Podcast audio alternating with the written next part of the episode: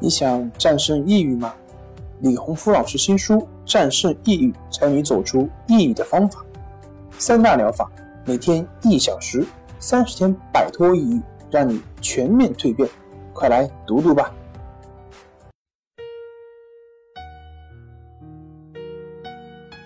病友的深夜独白，你能看到自己的影子。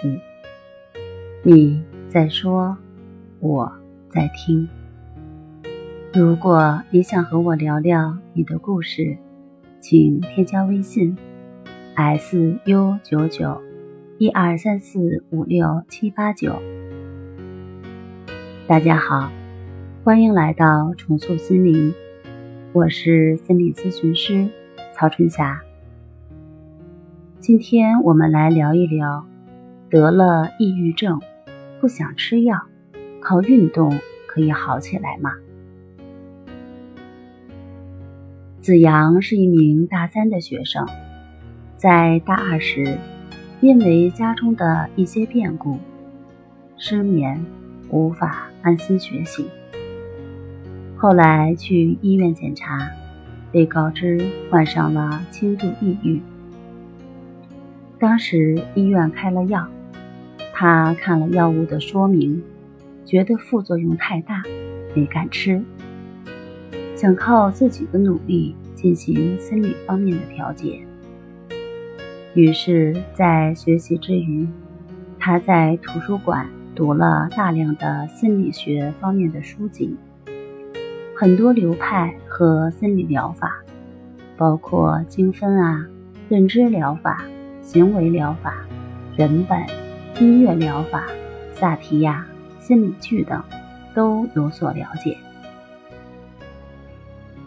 他想通过这些理论的学习，来提高自己的心理水平。同时，他在网上了解到，运动可以帮助抑郁症的人好起来。于是，他除了看书和学习，其他的大部分时间是在运动中度过。白天和同学一起打球，早晨和晚上自己去操场跑步。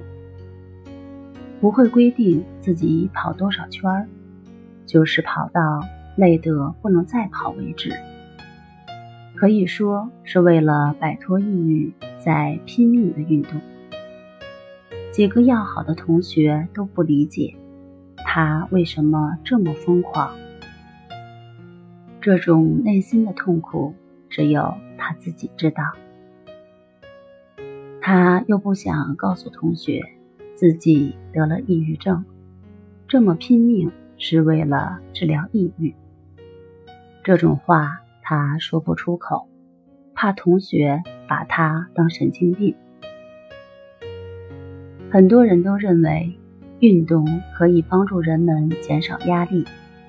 增强心肺功能，增强新陈代谢，放松心情，减轻抑郁情绪，缓解压力、焦虑，使人精力充沛，提高自信等。科学研究证明，跑步时大脑分泌的内啡肽是一种类似于吗啡功能的生化物质，是天然的止痛剂。并能给人新快感，对减轻心理压力具有独特的作用。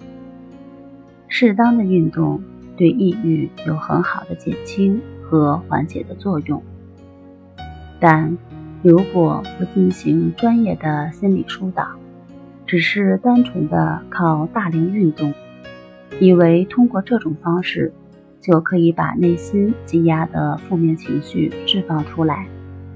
达到最终摆脱抑郁的目的，那么这个办法可能会让你失望。真正的抑郁症是无法通过运动完全走出来的，心理疾病还需要心理的方法进行调整。子阳的亲身经历证明了这一点。